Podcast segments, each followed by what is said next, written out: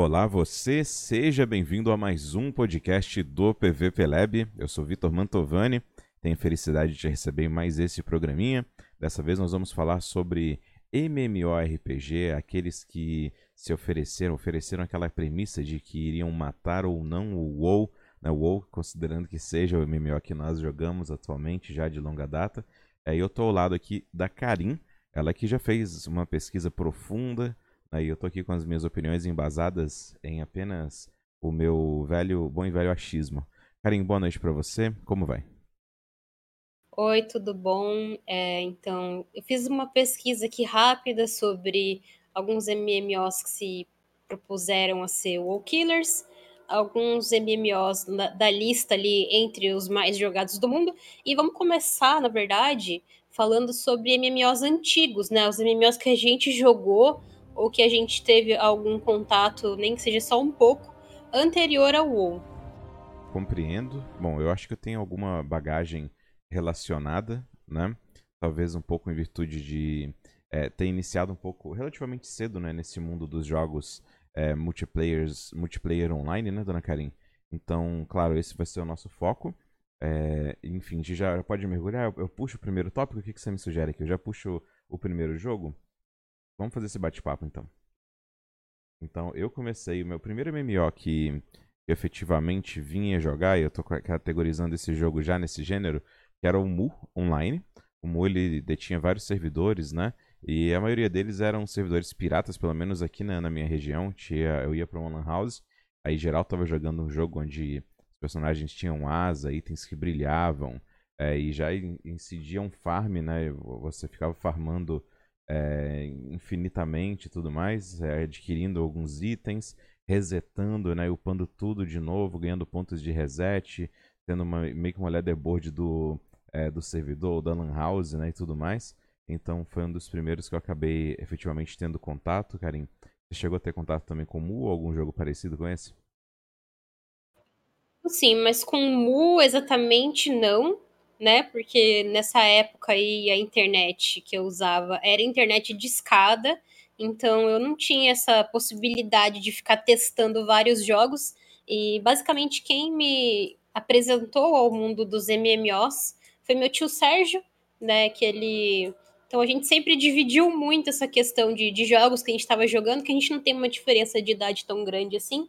Então, a gente sempre gostou de jogos e como na casa dele ele tinha internet ADSL, muitas vezes ele baixava jogos e me entregava. Então, meu primeiro MMO que veio de um CD que ele me deu foi o Priston Tale. Olha só, eu tô vendo aqui que o Mu é de, do, de 2001, né? E, pô, convido você que tá aí escutando, procura no Google por Mu Online. Você vai encontrar uma série de fotos, né? Eu acho que a maior parte delas traz uns personagens bem espalhafatosos, né? Inclusive, cara, eu tô olhando uma aqui, ó, com uma densidade, deve ter uns 50 jogadores nessa tela, mais ou menos, e parece uma rave, assim, sabe? Muita iluminação. Acho que se alguém aí tem aqueles problemas epiléticos, né? Esse jogo talvez não seja mais recomendado. Então era um jogo que você ficava mais forte visualmente. Você olhava pro boneco ali, quanto mais ele brilhasse, mais pareceria uma árvore de Natal, né? Com todo esse esplendor e glória, mais forte era o personagem, né? Então fica aí essa, essa curiosidade. É, não demorou muito também, Karim, para ter contato com outros jogos, né? Mas no gênero de MMORPG, eu sempre tive uma dificuldade tremenda é, nesses jogos em geral em, em compreender um, a essência do endgame do jogo. Então, muito, muitos jogos já, já traziam algumas mecânicas que é, faziam parte do endgame ao longo do leveling, que você tinha que adaptar, entender, né? mas eu sempre me sentia atrás de todo mundo sempre me senti atrás de todo mundo nesses jogos, assim. Principalmente nesses que são é, nos jogos asiáticos, que eu efetivamente estava atrás. Né? Só de você começar é, um pouco antes, ou, na verdade, um pouco depois do lançamento oficial de um jogo, né? Então você vinha, você olhava alguns players assim, que você falava, caraca, velho, esse cara aqui me daria uma surra é, e me mataria com menos de um segundo. Né? Então, esses jogos eles sempre demandavam, e, e no caso também, na minha opinião, recompensavam os jogadores que faziam que não, que nunca desconectavam, né, Karim? Então, né, os bots sempre foram muito presentes, né, nos MMOs, quando eu jogava Preston Tale, eu não lembro exatamente o ano que foi isso, mas era o início do servidor oficial brasileiro, jogava no servidor oficial mesmo, que na época era, era organizado pela Kaizen Games, eu acho que hoje em dia é outra empresa que cuida, o servidor tá online ainda, né? Mas quando eu comecei a jogar, ele tinha recém-aberto. Tanto que houve uma movimentação no servidor americano que expulsou do servidor todo mundo que tinha conta tagueado como país de origem Brasil. Tinha até, uma, até uma guild lá que fazia uma piada com isso, que era a guild Exilados. Uhum. E então era um servidor bem recente e ele inclusive não tinha muitos dos conteúdos que seriam o endgame, né? Então no período em que eu joguei, e olha que foi um período, deve ter sido um ano, talvez dois. É, não tinha um endgame bem definido. Endgame era você ficar farmando e tentando pegar itens com drop rate ridiculamente baixos. Compreendi, e sim, inclusive eu joguei falando em jogos que traziam uma pegada muito, extensa de robôs, né? Eu jogava Silk Road. Eu gostava muito da temática do jogo, né? Da forma que ela era, que ela era apresentada ela trazia a Rota da Seda, ou seja, você podia jogar é, com, com personagens chineses e depois alguns personagens da Europa, né, num patch que veio numa expansão né, que, que estendeu. E basicamente você ia de um ponto A a um ponto B, né, com, com personagens que podiam ser mercadores, protetores de mercadores ou, ou ladrões, ladrõezinhos, né? E quando você jogava com um mercador, você era atacado por NPCs também, né, por, por mobs que spawnavam por isso você precisava ter um guardião do seu lado também, né? E, enfim, o jogo ele ia agraciando os jogadores por fazerem isso, né? E tinha um farm assim pesadíssimo também dentro dele. Eu lembro que eu joguei por muito tempo e ele era um jogo gratuito, mas que trazia toda aquela beleza, né, do, da categoria do freemium, né? Então, ele é um jogo gratuito com premium, ou seja, se você joga de graça, você tinha dificuldades até para conectar no game. Você, para você jogar, eu lembro que eu tinha que me, me antecipar aí algumas horas, né? até o, o, meu jogo efetivamente entrar ali, né, pegando uma fila. Finais de semana era um inferno. Aí esse foi um dos primeiros jogos que eu comecei a, a pagar dinheirinho. Eu lembro que eu. É... Eu já estava mais velho já, devia estar na margem dos 18 anos, então eu estava empregado, eu já trabalhava, e com o dinheirinho do meu trabalho eu pagava um premiumzinho, sabe? Eu ajudava lá em casa, né? Dava a maior parte lá pra, pra minha família e pegava uns dinheirinho pro premium. Aí eu botava o premium lá, ganhava. O premium podia logar é, sem fila e você também ganhava, sei lá, 300% de XP extra, sabe? Vai falar, nossa, é muito importante isso daqui, né? Vou gastar meu dinheiro nisso. É, eu usei por alguns meses, inclusive, né? Mas era um jogo de um farm muito, muito pesado, onde você via que os bots reinavam no game. Quando eu joguei, eu era menor de idade, então eu não tinha nenhuma fonte de renda. Na época, eles vendiam lá na loja. Acho que foi a primeira vez que eu cheguei a gastar dinheiro mesmo em jogos online. Foi no Preston Tale, eu peguei, acho que eu ganhei um dinheiro de aniversário e comprei Pergaminhos da Ressurreição, que era porque quando você morria no Preston Tale, você perdia a experiência total do seu personagem. E o farm era, tipo, nojentíssimo de você ficar horas e horas e horas para ganhar 1%, 2%. Então, você morrer era efetivamente algo que você queria morrer de verdade. Olha, só meio drástico, né? Meio meio triste, inclusive, dona Karim, mas você, o que você fala aí é algo que fazia parte mesmo é, de alguns jogos onde é, a morte dentro do jogo era extremamente punitiva, né? Então, compreendo o que você diz, né?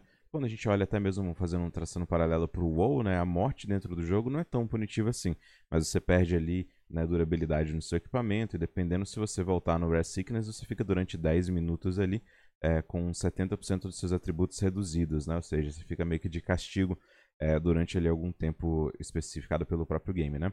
Mas, poxa, é interessante. E você que está escutando aí, você chegou a gastar, você lembra quando você gastou algum realzinho que seja em algum desses jogos, né? Desses MMOs? Conta aí pra gente. Mas, Karim, é, logo depois eu lembro que a galera já jogava Lineage na época que, que eu jogava lá em, em Lan House. O Lineage nunca me capturou.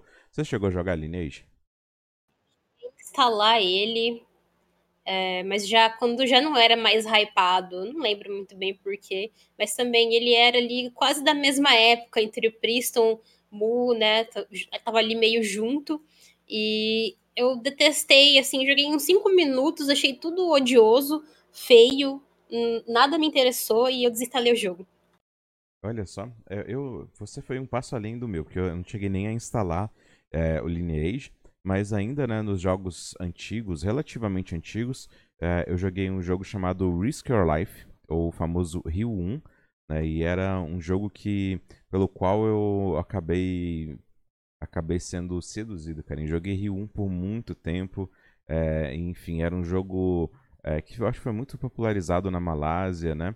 Mas enfim, ainda assim, é, quando, eu, quando eu paro para pensar no Rio, eu me recordo, né? Eu disputava com. Eu jogava de Priest. Era tipo. Não é bem equivalente ao que o Paladino é no WoW, mas enfim, né? lembra um pouquinho. É um personagem de suporte que usava placas, né? Usava uma armadura é, de placa e, poxa, era muito. Era muito da hora, adorava esse joguinho. Ainda gosto muito dele. É uma pena que é, a empresa que o desenvolveu, desenvolveu que acho que eu acredito que o nome seja CIB, é, CIB, o nome dela. É, ela meio assim teve alguns problemas. Ela publicou uma continuação para o Rio, sendo o Rio 2. Até uma história, posso contar brevemente, é uma história curta. É, Sim. A CIB publicou, né, depois de algum tempo, né, o Rio foi, foi um sucesso em alguns, em alguns locais aí do, do mundo afora, não no mundo inteiro, como, é, enfim, a gente pode observar, talvez você nunca tenha escutado a respeito desse jogo, é, mas enfim, a, a sigla dele é Risk Your Life. E daí é o seguinte, o, essa empresa resolveu lançar o Rio 2, né, com algumas mudanças em geral ali na mecânica do jogo, é, e enfim, que, que era bem fundamentado. Eu me recordo de jogar bastante o PVP de mundo aberto dele, era uma delícia de jogar. É, e, no, nessa, e essa empresa foi lá e lançou o Risk Your Life 2 e já lançou junto com, com o lançamento um campeonato né, no, no, no, campeonato oficial da, da CIB, né? Então, esse campeonato oficial iria dar ao jogador que mais pontos de honra tivesse ao longo do curso ali é, de uma de uma sessão, né? Eu não sei se era ao longo do ano inteiro, provavelmente seria em cima disso, né? Então, o jogador que mais tivesse ali pontos de honra, né? Ou seja, um número grande de abates, né? Mais feito PVP e ter feito ali, no caso, é, o maior número de abates, ganharia um milhão de dólares.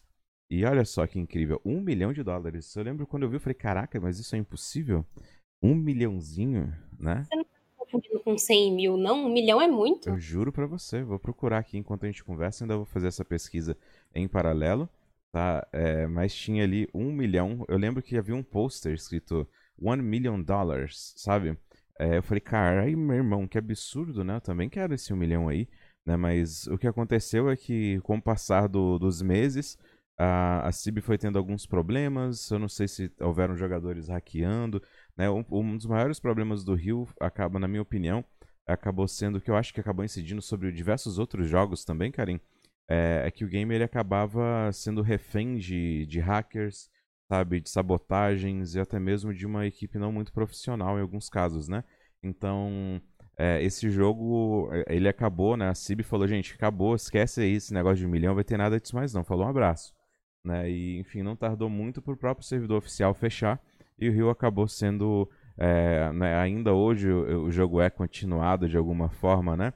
Mas apenas pelas pessoas que, enfim, criam servidores privados, né, servidores piratas e tal. Né? Mas enfim, eu guardo um grande carinho por esse jogo, que foi o primeiro MMO pelo qual eu, eu acabei jogando muito e muito tempo, sabe? Longas horas está pulando aqui um pouco a linha do tempo, né? Tem alguns MMOs um pouco mais antigos que a gente vai trazer ainda, mas o Risk Your Life eu também joguei, mas não essa versão que você jogou, eu joguei o, Rio 2, era num servidor pirata da GNN, que também teve umas coisas aí meio, meio bagunçada aí. E na época, eu não sei direito o que aconteceu, mas eles abriram o servidor, a gente jogou.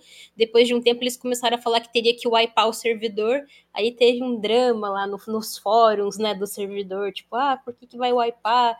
Mas eu já gastei dinheiro e não sei o que. E daí eles devolveram lá uns pacotes para quem gastou dinheiro. Eu lembro até que teve, na ocasião, um cara que jogava comigo na, na mesma guild que ele chegou a gastar a parcela do seguro-desemprego dele para comprar minério, né, de aperfeiçoamento de item. E depois, um dia, sem mais nem menos, o servidor fechou, como todo bom servidor pirata, sem dar satisfação para ninguém. Tchau e benção. Olha só, fiz uma pesquisa pelo termo que eu lembro de ter visto e encontrei aqui Games Industry, é um site sobre os jogos, etc. Uma publicação deles do ano de 2005, 17 de março, feito em Costa Mesa, Califórnia, Karim. E lá fala Real Patch of the Emperor launches today, ou seja, lançamento hoje, né? com o maior torneio, a maior recompensa de torneio de MMORPG na história do videogame. Então foi muito ousado, né? Ao mesmo tempo que foi ousado, como a gente pode observar que também foi não, não cumprido, né? Então, mas aqui diz, a Skill Based Player versus Player Tournament uh, pode culminar em um Grand Prize de um milhão de dólares, né? Que a gente sabe que não aconteceu, mas pô, imagina você jogar um PVPzinho e ganhar um milhãozinho no final do, do, do ano, né? né, sua família inteira falando, sai desse computador aí, menino. Vai estudar, pô. Aí você fala, não, calma lá. Life eu joguei bastante também, também por indicação do meu tio. É, ele realmente era interessante nesse ponto, contrastando ele com Preston Tale, porque o foco dele não era é, exatamente em você ficar farmando tanto, assim, experiência, né? Ele tinha um level máximo, onde você chegava relativamente cedo, né, no level máximo, e depois você farmava outras coisas, né? Enquanto o Priston Taylor, enquanto eu jogava, o único objetivo do jogo era você farmar level, né? E ele não tinha um endgame tão bem definido. Agora, no, no Risk Your Life, tinha uma mecânica que eu gostava muito, que era a Siege War, né? E era bem divertido. Era mais ou menos uma pegada de WoW. Eram os Akans contra os cartefantes, né, que seriam os humanos. E eu gostava bastante de jogar, eu joguei com várias com várias classes, eu joguei muito de Archer. O Archer ele ficava invisível, aí você dava um tirão assim de longe em alguém que você via que estava com a vida meio baixa, era meio tipo, tipo um sniper assim. Compreendi, eu também eu adorava. Eu, mas enfim, eu tinha minha preferência aí por jogar de suporte já desde então. Na maior parte desses MMOs onde eu passei, eu acabava sempre tomando essa, essa decisão de jogar com um personagem que fosse algo próximo a um paladino, né? Ou se efetivamente eu fosse é, causar dano, que eu tivesse uma função híbrida, onde eu pudesse eventualmente também curar ou, um aliado ou prover algum tipo de suporte, né? É, mas enfim, sempre acabou sendo a minha preferência. É, mas conta mais, cara. segue aí na, na, na, sua lista. Eu acabei dando uma, uma atravessada aí na, na, sua, na sua organização. Vai seguindo aí, vai trazendo pra gente muitos aqui, alguns aqui que no caso eu não cheguei a jogar, que é o Tibia, né? Você jogou um pouco. Eu já tive um contato visual com o Tibia, nunca me interessou a jogar.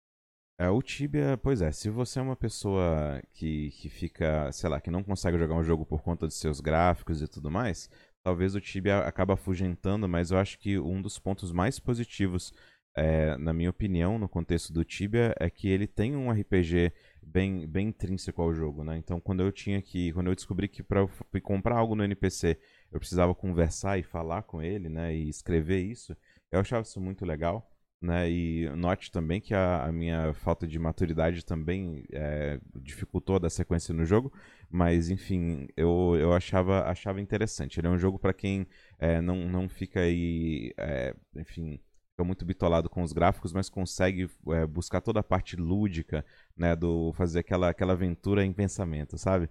Mas enfim, né, eu, eu, é um jogo não não não é, não nos surpreende de forma alguma ver o Tibia tendo uma, uma referência é, e até hoje ele ser amplamente jogado. Então é um, é um jogo muito maneiro. Eu na verdade, eu tive algum contato com pessoas que jogavam Tibia, mas as pessoas, assim, me vendiam o jogo com algumas coisas que eles achavam que eram legais, mas que para mim, tipo, era horrível, né? Essa história de, não, porque no Tibia é muito legal porque se você mata alguém, a pessoa perde level e ela perde os itens. E você pode matar a pessoa para sempre até ela voltar pro level 1. E, tipo, isso não é legal, sabe? Eu não consegui achar isso legal. Mas para quem joga, aparentemente é. E muitos anos depois também a gente chegou a ter contato com outras pessoas que falavam, tipo, em milícias virtuais no Tibia, né? Tibia, tipo, movimentando uma grande quantidade de dinheiro, pessoas que compravam personagens level muito alto para meio que controlar o servidor e tal. É Tibia barra pesada. Pois é, Fernandão contou bastante pra gente dessas histórias aí, do, do background, né? Do, dos tibianos aí, da galera que joga esse Tibia brabo. É, pode crer. Pode crer. Então fala aí se você jogou Tibia, conta pra gente, conta as suas histórias. Eu, eu joguei, mas eu não, não dei muita sequência no jogo, não ali, Ragnarok. Ragnarok também é um jogo que eu tive pouco contato. Na época, é, também pela questão de baixar o jogo, eu não tinha como baixar ele. E outra coisa que me fez é, me distanciar do Ragnarok é que ele era pago. Você tinha que comprar uns cartõezinhos pré-pago de recarga pro Ragnarok. Eu lembro que tinha várias pessoas que estudavam comigo que compravam o cartãozinho, ia na Lan House jogar. Então, para mim, por não ter uma, uma fonte de renda e a minha mãe também não financiar essas jogatinas, era bastante inviável o Ragnarok para mim, além também que eu não simpatizei muito com o visual do jogo.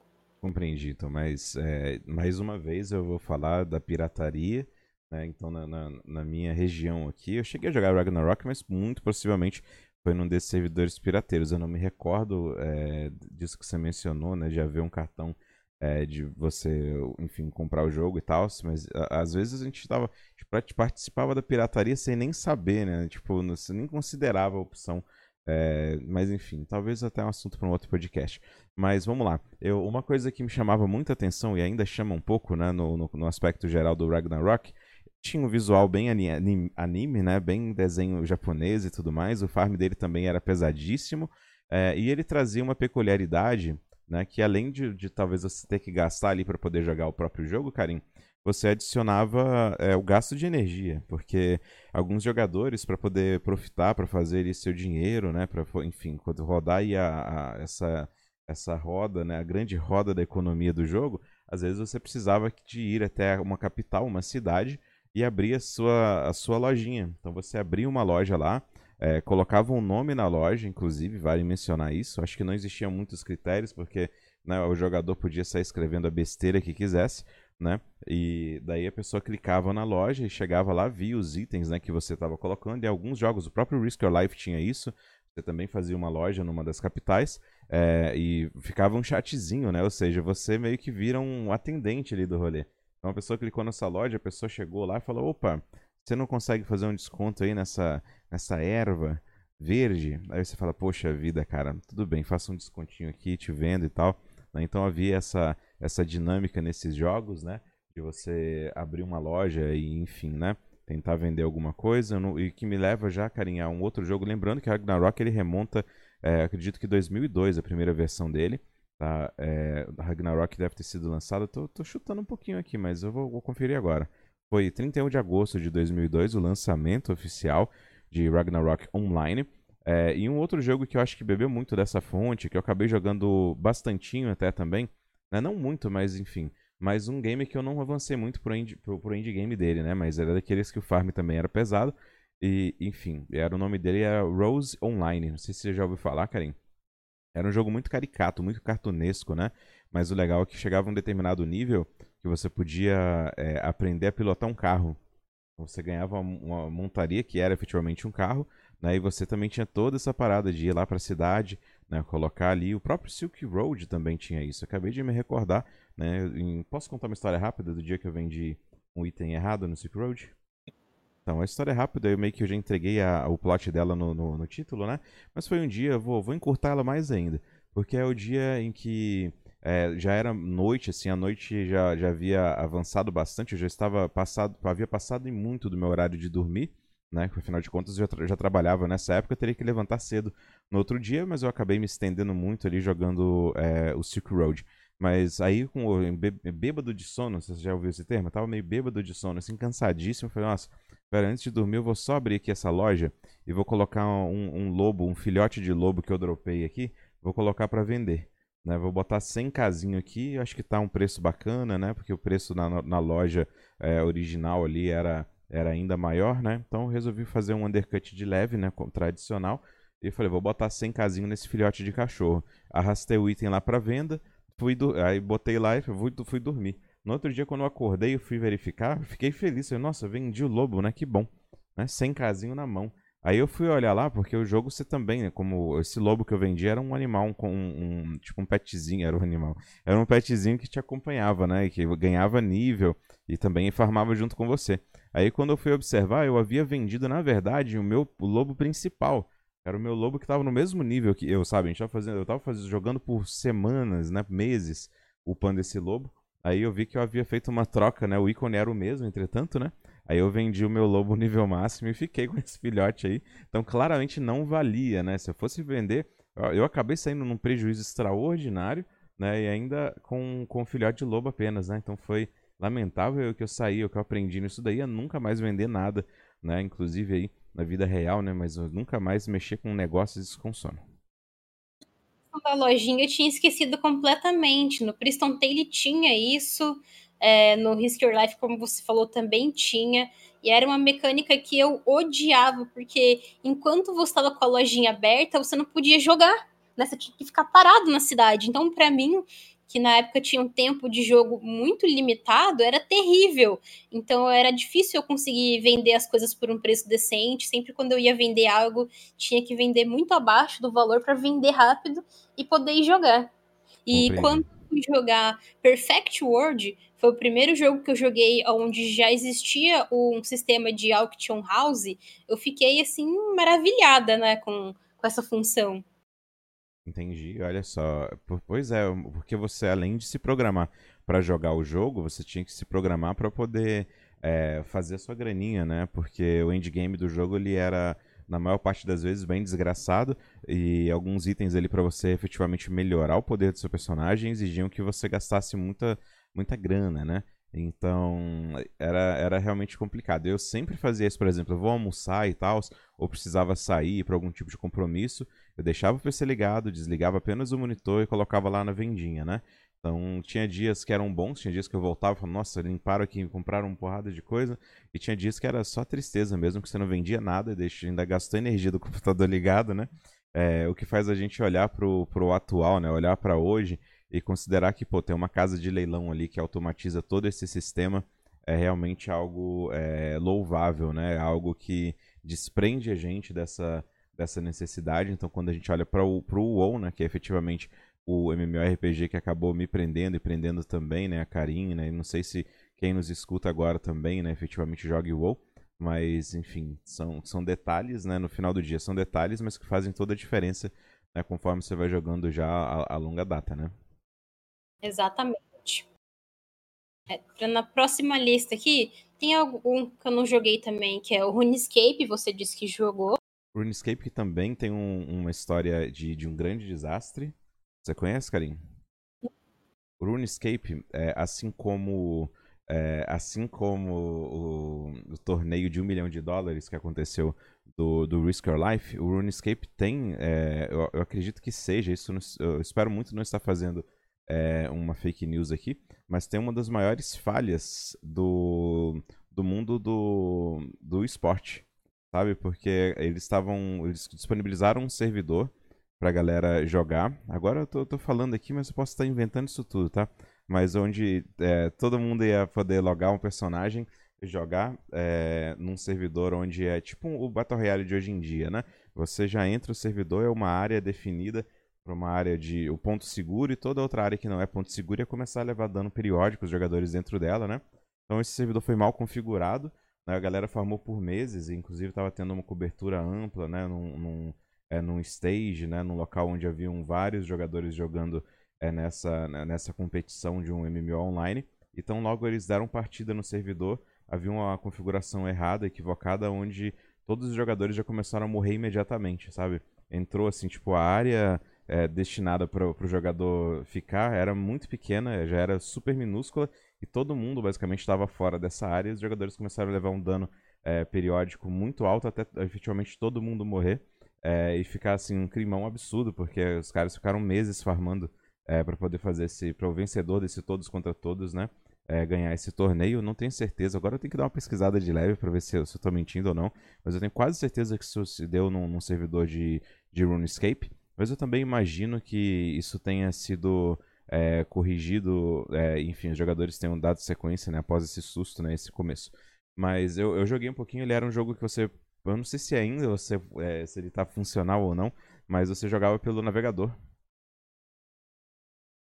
Sobre ele, se não me engano, ele está numa das listas ali de MMOs que são mais jogados ainda.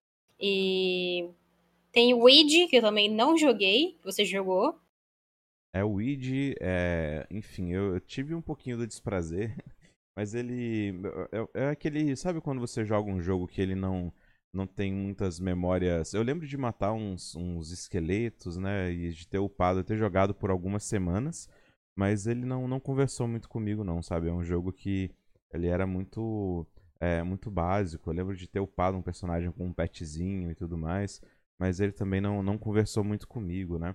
Como é o caso de alguns outros, né? Eu acabei passando, já passei por muito MMORPG que eu fiquei, eu joguei, sabe, por poucos dias, por poucas horas, como Rising Forces, era um outro jogo é, de gráfico muito bonito para a época, né? Mas esse também acabou não me capturando. A premissa era boa, mas de novo, né? Ou o jogo para mim ele me perdia no farm exacerbado ali, enfim, dificultoso, ou havia uma conexão meio problemática, né? Mas eu, eu acabava migrando com uma grande frequência nesses MMOs.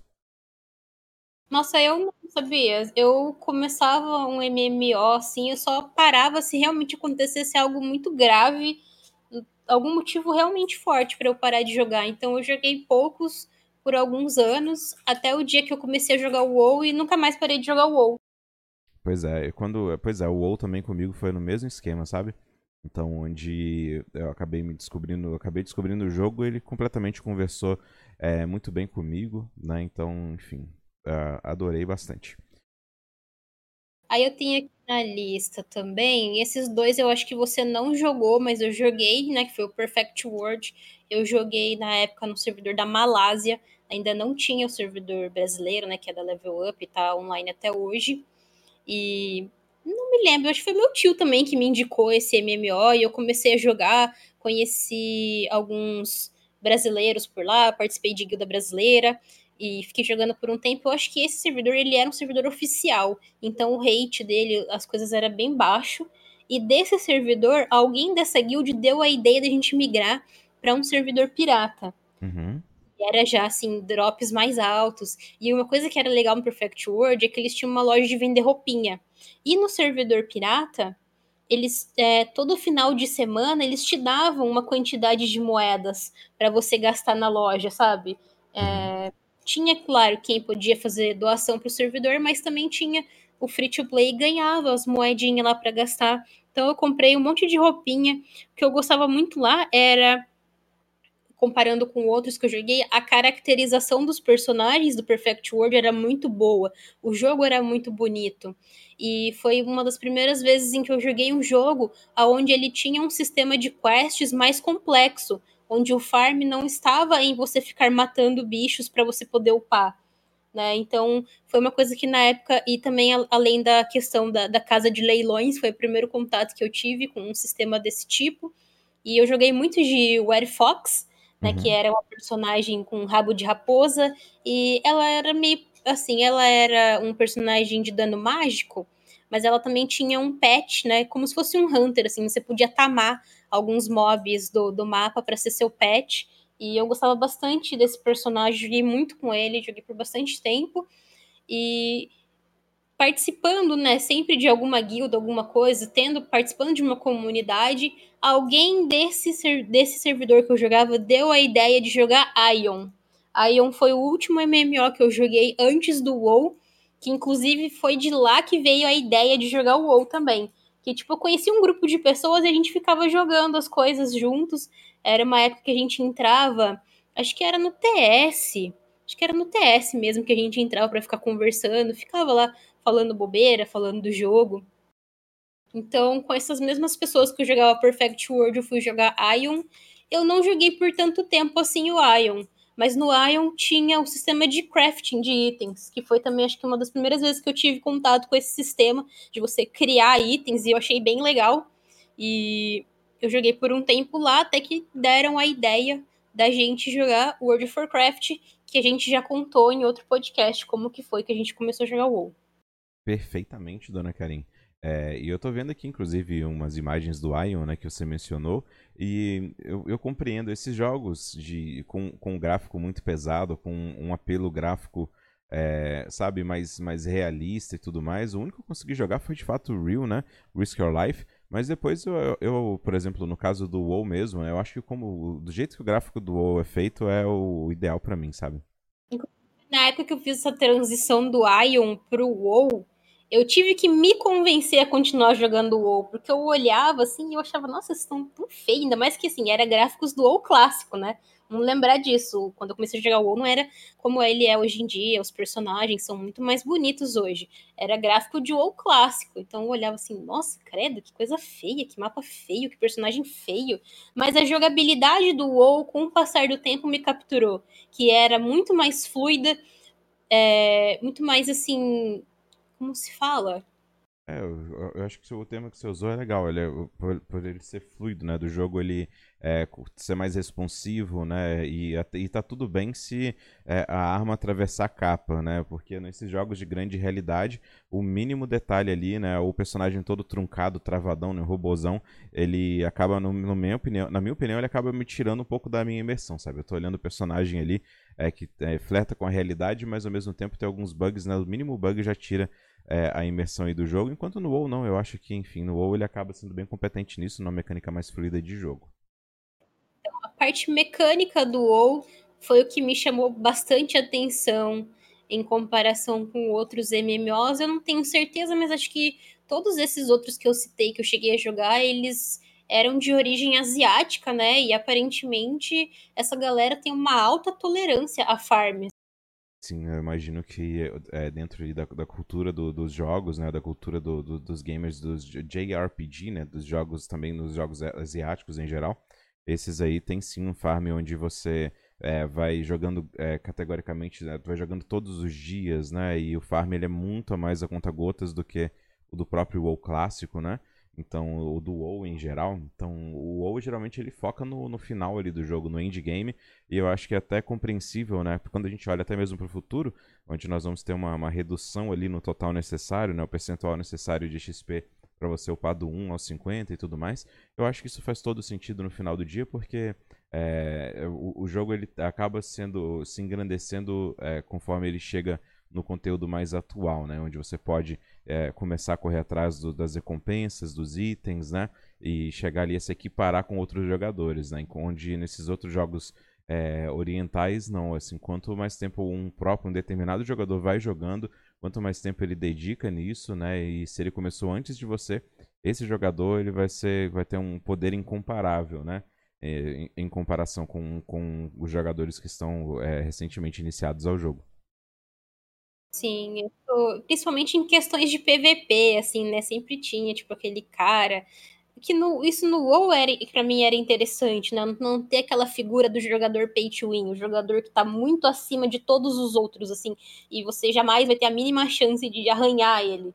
Pois é, de você, né? Você ataca o mesmo jogador, o, o mesmo é, personagem da mesma especialização, no mesmo nível, e em um deles você causa um dano considerável, no outro você sequer arranha, né? E principalmente nesses outros jogos onde o próprio jogador podia comprar, sei lá, poções, sabe? Então o cara ficava assim, tipo, imbatível o Priston ele tinha essa mecânica de poções, então o PVP era um troço infernal, porque o PVP basicamente era baseado assim, você ganharia ou se acabasse a poção do outro, ou se por algum motivo ele demorasse demais para apertar o botão da poção. Quando eu cheguei no WoW, eu achei muito estranho isso de não ter poção, porque eu estava acostumada com essa mecânica. A mecânica é meio desgraçada, né? E ainda bem, né? Eu acho que o WoW, ele, a gente direto, né, acaba é, focando muito nos aspectos negativos do jogo em geral e a gente acaba esquecendo dos pontos positivos né, e das coisas que ele acabou não, não apelando né, para alguns recursos a, a, que acaba virando até uma coisa de, de uso geral, né, onde boa parte dos jogos é, trabalham com microtransações né, e o WoW ele acabou não se rendendo a, a esse formato. Né, mas a gente pode falar sobre isso talvez num outro programa também, né, onde a gente pode falar dos aspectos é, financeiros, né, monetários que os jogos utilizam. Nós já fizemos, um, inclusive, inclusive aqui a gravação de um podcast sobre jogos mobile, né, e a gente falou um pouquinho, né, do, do valor que esse mercado recebe e as microtransações não são exclusividade dos jogos de, de celular, né, como eu disse aqui mais cedo ao falar de Silk Road, alguns jogos eles empregavam esse sistema de, de freemium, onde você era iludido, poxa, o jogo é de graça, né? Eu vejo muita gente pedindo, falando, pô, o WoW podia estar de graça, né? Mas você imagina qual seria, né? Quais seriam as adversidades efetivas, né? De você trazer um sistema parecido desse para um jogo é, que já, se, já resiste há bastante tempo nesse molde, né? E, enfim. É, pensa, vamos pensar nisso. Karen, segue daí, tem mais algum jogo que você, que você jogou nessa, nessa estrada? Você falou do Ion, foi o último, né? Antes de você começar de, a jogar pro WoW. Eu vi que você baixou Black Desert Online aí, mobile, não te capturou, né? Os jogos mobile, eu ainda vou testar o Perfect World Mobile para ver se eu consigo jogar. O problema é que eu tenho que configurar o emulador para eu conseguir andar usando o WSD, né? Porque usar aqueles direcionais que, que disponibiliza na tela do celular eu acho bastante desconfortável. Mas eu vou testar um ainda. O, o eu, te, eu também cheguei a comprar o Black Desert, né? Na, tava, tava em promoção ele na, na Steam. Paguei 8 reais nele, me arrependo. Uhum. E eu joguei, sei lá, pouco, uma hora e pouco. Achei muito espalhafatoso, muito confuso uma interface poluidíssima. Acho que a melhor parte dele mesmo é ali. Eu, eu passei mais tempo fazendo a customização do personagem do que jogando de fato. Porque quando eu comecei a jogar o jogo, eu achei tudo terrível, tudo horroroso. E depois me falaram também que ele é um jogo bastante pay to win, né? O Black Desert. E aí logo eu já me afastei. Pois é, existem vários jogos com sugestões, com mecânicas sugestivas, como é o caso que você mencionou é, da, da, parte visual. Às vezes o jogo ele acaba investindo muito tempo é, ali no leveling ou na parte visual e o próprio endgame em si passa a ser um pouco monótono, é, né? mas o, o, processo até a galera chegar, né? existe uma curva é, de, de, progressão de personagem que ela é propositalmente demorada. Né? Então é, vamos pensar nisso. Um outro detalhe importante, né? ainda sobre mecânicas de, de jogo, né, esdrúxulas, eu gostaria de trazer aqui o, os jogos, né? Você, você que está escutando esse podcast já se casou virtualmente? Eu já participei de eventos no WoW de casamento, né? mas não muitos, né? É, menos, menos de 10 ao longo de todos esses anos, com, com facilidade. Né? E fala se você já foi, né? Não só no WoW, mas existem jogos que é, efetivamente você pode ir num cartório virtual do joguinho ali e, e casar-se com, com outro personagem, Karen falar de jogos que tem essa mecânica onde o casamento ele traz benefícios dentro do jogo, né? Não sei exatamente quais, porque eu nunca estive em um jogo que tivesse essa mecânica. Eu acho que os mesmos da vida real. É, eu já participei de uma cerimônia de casamento no Priston Tale, mas era só mesmo uma cerimônia ali é, figurativa, né? Agora, fechando esse assunto, não tenho mais nenhum outro MMO para trazer desses que eu já joguei no eu tenho só um último para pincelar rápido, né? Talvez esteja até na sua lista dos, dos, que estão por vir, mas eu joguei durante o Legion, né? Um abraço apertado pro Legion, né? Uma expansão que eu tenho é, muita é, repulsa, né? Eu vou usar essa palavra, uma palavra forte, né?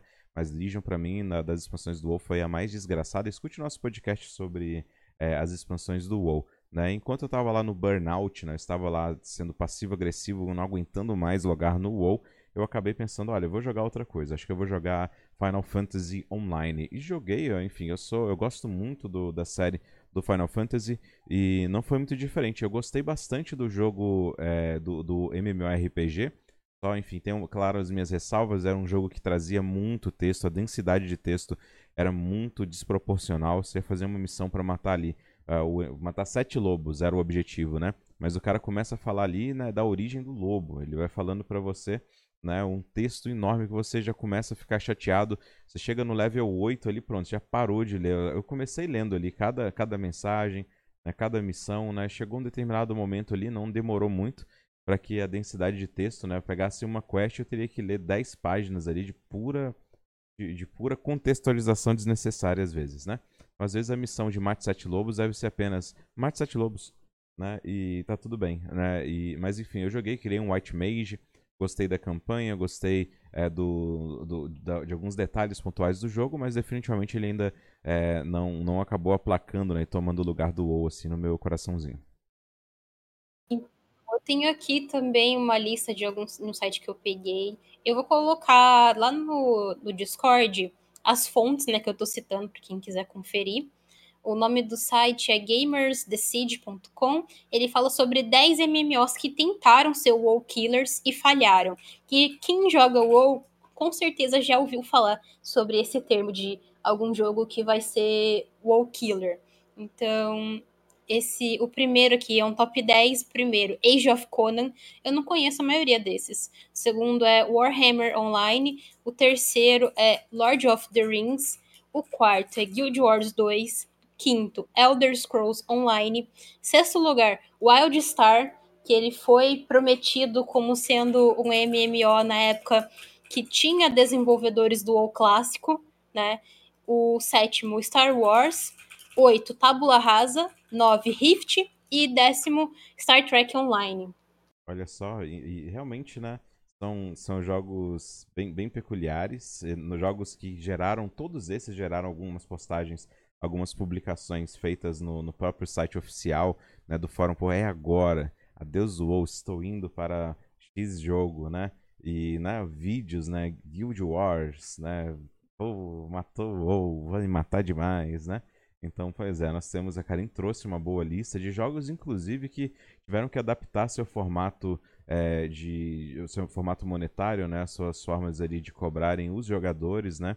Então, alguns desses haviam aquela prática né, do jogo como serviço, iniciaram ali fazendo é, um, uma cobrança mensal e depois já mudaram o plano, né, para ou para gratuidade ou para aquele one-time payment, onde você paga apenas uma vez e já pode jogar o jogo, né? Também peguei algumas listas de MMOs mais jogados. Só que daí tem uma questão. Eu peguei três sites diferentes que trazem ali muito dos mesmos jogos, apesar deles apresentarem né, no artigo deles números diferentes. Mas isso se deve porque muitas empresas não liberam esses números né, oficialmente. Então, muito disso gira em torno de especulação. Tem um site ali que ele faz uma associação entre redes sociais, né?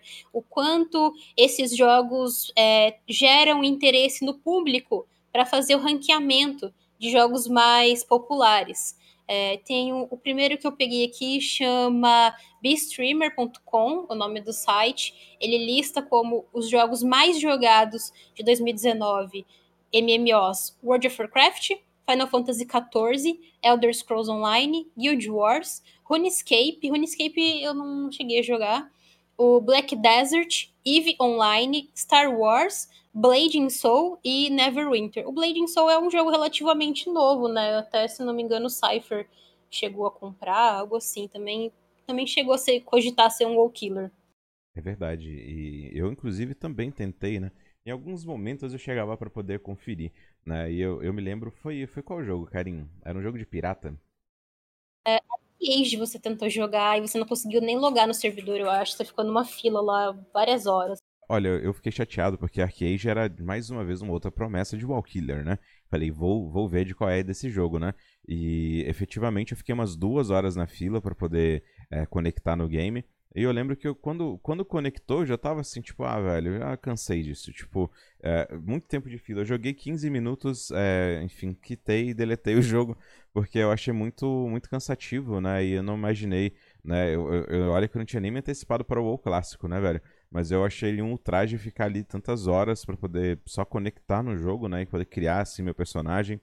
É, mas, enfim, foi, foi, foi nessa época, Karim. O outro site que eu pesquisei chama Altar of Gaming. Ele também faz um ranqueamento ali dos MMOs que tem a maior população. Em primeiro lugar está o WoW, em segundo lugar Elder Scrolls, terceiro lugar Black Desert, quarto lugar Guild Wars, quinto lugar o Old School RuneScape e em sexto Final Fantasy XIV. Interessante, né? Mas lembrando, são números aí especulados, né, em números gerais. O último que eu pesquisei foi um site que chama mmopopulation.com. Primeiro lugar, WoW. Segundo, RuneScape. Terceiro, Final Fantasy. É, em quarto lugar, WoW Clássico. Esse aqui acho que é mais atual, os dados desse. Em quinto lugar, Destiny. É, Destiny ele é um MMO estranho, né? Assim, foge um pouco, acho que, do, do que a gente espera de um MMO. É, eu não mencionei ele, né? Mas é porque um FPS no formato, ele tem todos os moldes, né? Ele é um jogo de tiro em primeira pessoa com os moldes do MMO, onde você adquire equipamento, né? Um equipamento raro, comum, épico, lendário. Né? E ele era um jogo que transita muito bem. Ele, eu adorei ter jogado é, Destiny, né? E uma, só lamento mesmo, né? Toda a treta que rolou entre, entre a Band, né? A empresa é, desenvolvedora do, do Destiny, com, a, com o próprio pessoal da Blizzard, né? Havia um tempo, né, que da Activision, né? Não, não só efetivamente da Blizzard, né? Mas da Activision. É, e ele estava no Battle.net, né? Figurava entre os jogos do Battle.net. Depois ele acabou sendo encaminhado para, para Steam. Né? Mas eu cheguei a jogar Destiny 2 e achei um jogo bem, bem polido, bem gostoso de se jogar ele tá bem fora, assim, do que da maioria dos jogos que a gente tá falando, mas ele tá aqui na lista também como quinto com população mais ativa. Aí tem RuneScape, Elder Scrolls, Black Desert, Star Citizen, é um jogo que eu não me nunca ouvi falar, e em décimo lugar Guild Wars 2. Olha só, isso é incrível, né? Todo dia quando a gente tá fazendo live de WoW, chega, não é todo dia, mas é com a frequência alta, né? Chega alguém no chat e fala, nossa, vendo você jogar, me deu vontade de voltar pro WoW. Né? E a gente conversando aqui me deu uma vontadezinha de jogar um pouco de Destiny de novo. Falando sério mesmo, assim, pô, falou, cara, poderia jogar fora de live aqui. Pô, me deu, me deu uma vontade de jogar um Destiny 2 aqui, é parceiro. Passa, passa aí a sua, a sua Battle Tag. Toda Battle Tag não, passa aí o seu usuário. Tô brincando, mas eu acho que eu vou jogar um pouco mesmo, assim. Tô brincando, mas não muito brincando, não, sabe? Então acho que eu vou jogar um pouquinho de Destiny. Gostoso de jogar o jogo, muito bom. Tem também aqui uma pergunta que é frequente na nossa live, é sobre outros MMOs, principalmente quando a gente fala de lançamentos ou jogos recém-lançados. O pessoal fala muito, eu pesquisei os três aqui que estavam na lista lá entre os mais aguardados de lançamento e tá aqui o New World, né, que vai ser da Amazon, é esse? Exatamente, a Amazônia está desenvolvendo, né, da Amazon então estou muito curioso para ver é, qual, qual, será o desfecho, né? E como que isso vai acontecer. A Amazon que desligou há uns meses atrás parte de uma equipe de desenvolvedores deles, né? E o jogo ele acabou sendo afetado também, não, não, não só não são desenvolvedores necessariamente da New World, eu acho que até de outro projeto, né? Mas o New World ele acabou, como você disse, você já disse que ele foi que ele foi adiado, ainda vai dizer, né? Ele estava com lançamento previsto para esse mês, mas em decorrência da pandemia, eles preferiram adiar o lançamento e a nova data agora está prevista para agosto desse ano. Compreendi. Coisa, coisa boa, coisa honesta. É, quero, quero testar e ver do que se trata. Aí tem um outro também que já recomendaram pra gente em live, eu tava dando uma olhada, o nome dele é Blue Protocol. Ele tá em close de beta apenas para o Japão nesse momento, mas com previsão de também ser lançado para o Ocidente, com uma temática mais puxada para o anime, que é uma coisa que não me agrada e também não me interessa nem um pouco. E o, ter, o último aqui que eu peguei, é que eu, me chamou a atenção, é um anime que chama Profane, que ele aparentemente é produzido por uma empresa brasileira, né, 100% desenvolvimento brasileiro, e eu achei até que o, a aparência dele parecia bastante honesta, assim, eu não achei mais informações sobre quando vai ser lançado e tal. Eu também não procurei muito. Mas não estava tão evidente assim quando vai ser lançado, mas me chamou a atenção o fato de ser um MMO brasileiro. Compreendo, eu também estou curioso para ver o lançamento, né, e ver qual será a repercussão aqui em, em território é, em território tupiniquim, Karim. Mas então, acho que agora para fechar aqui o nosso assunto, né? eu não. Eu pretendo continuar só no WoW mesmo, assim. Eu até admiro pessoas que têm essa boa vontade de estar sempre pesquisando novos MOs. Não sei, acho que tem gente que, de alguma maneira, talvez Freud explica, quer matar o WoW, né? Mas a gente vê ali por várias, várias fontes que o WoW vai muito bem, obrigada. É verdade, né? Então, depois, né, apesar dos. Apesar do alarde, eu acho que necessário, eu compreendo, porque muitas pessoas ficam com esse receio, né? Ou tentam antecipar a morte do WoW é, desde, o, desde o clássico, né? Então, constantemente as pessoas ficam é, trazendo e repro, rep, republicando, né? Ou trazendo visões muito pessimistas no geral. É, não que o jogo não tenha suas falhas, definitivamente ele tem ali algumas falhas sim. É, e a gente compreende todas, né? Compreende enfim, também também fala a respeito dessas falhas com uma grande frequência, né? Mas eu acho que de fato, como a Karin disse, dado né, também considerando o formato de, de pagamento, considerando é, todo, todo o contexto da indústria que mudou muito na indústria dos jogos de 2004 para cá, né, desde o lançamento do, do WoW enquanto MMORPG, ele continua sendo um MMORPG de vanguarda, né, fez escola, desses todos que a gente citou, muitos deles tomaram o WoW como influência, assim como o próprio WoW né, tomou é, outros jogos já como EverQuest, né, jogos é, de MMORPG, né, que já trazia já trazia também essa carga né, grande aí de, de um mundo fantástico e tudo mais. É, mas enfim, é, essa é uma história talvez pra, até para outra hora, mas é, é muito legal a gente ver como o MMORPG influenciou aqui também na nossa vida. Conta pra gente, você que está ouvindo este podcast, qual MMORPG você jogou, né? Qual você joga, talvez, efetivamente, né? Considera, desconsiderando o WoW, né? A gente, como nosso público primário é o WoW, mas se for o WoW, conta pra gente também, tá? Quando... E lembre de ouvir o nosso podcast sobre o WoW, mas se não é o WoW, se você já jogou algum outro jogo, qual foi o seu jogo de início, né? Ou qual é foi um dos mais marcantes para você, né? Conta aí, compartilha, né? Eu, no meu caso, o Rio, ele tá no meu coração, né? Adoraria que ele estivesse vivo ainda, né? É, e existe, inclusive, carinho, um vídeo que eu vi há um tempo atrás na internet, só um off rápido, né? É, de, um, de um cara que logou num servidor de, de um MMORPG super obscuro, sabe? Um, um, servidor super, super antigo, né? E quando ele logou, havia um jogador que se conecta nele todos os dias ainda, sabe? Ele, tipo, era o último jogador desse jogo. E esse, eu não sei, mas eu, tenho, eu, vou, eu vou buscar esse link e vou, vou postar lá no nosso Discord para vocês verem como um pouco é um pouquinho assustador. Então, esse cara logou no servidor e falou: Olha, achei esse servidor online aqui, pô, que legal. Fazem, sei lá, 15 anos que eu não jogo esse jogo. E quando ele logou, havia um jogador né, lá dentro seguindo a sua vida, sabe? Ele, ele tava lá jogando o joguinho. Né? Então, é, quem sabe sejamos eu, né, talvez é Karim, né, esses dois últimos jogadores aí, é, num contexto onde o WoW efetivamente morra né, para, para, para, os, para a comunidade, mas que o servidor ainda seja mantido, né, ainda que para, para um ou outro jogador que ainda insiste nele, né? Eu vou, vou achar esse vídeo e mando para vocês. Será que a gente vai ficar para apagar a luz? Será? Fica aí essa dúvida, vamos pensar a respeito disso, tá? Muito obrigado pela companhia. A você que é inscrito no nosso canal, muitíssimo obrigado. Se você não é inscrito lá no twitch.tv barra pvplab, exclamação Prime, manda lá que você ajuda muito aqui o nosso trabalho. Portanto, meu muito obrigado pela sua audiência, por ter acompanhado todo este podcast. A Karim também, meu agradecimento. Karim, as últimas mensagens a quem não escutei no podcast? Até o próximo podcast e sem esquecer, fora Bonoro. Beleza, um abraço para vocês, minha gente. Muito obrigado mais uma vez. Lembra de reagir, por favor, né, a essa publicação lá no Discord. É, interaja, conta pra gente se você está ouvindo ou não. Vai lá na nossa live, comenta sobre o podcast pra gente saber se está valendo a pena o esforço, né? Se vocês estão gostando também, né? Se tá legal, se não tá, né? Muito importante ter a transparência e os feedbacks honestos é, de você que nos escuta. Portanto, meu muito obrigado, um grande abraço e até o próximo podcast.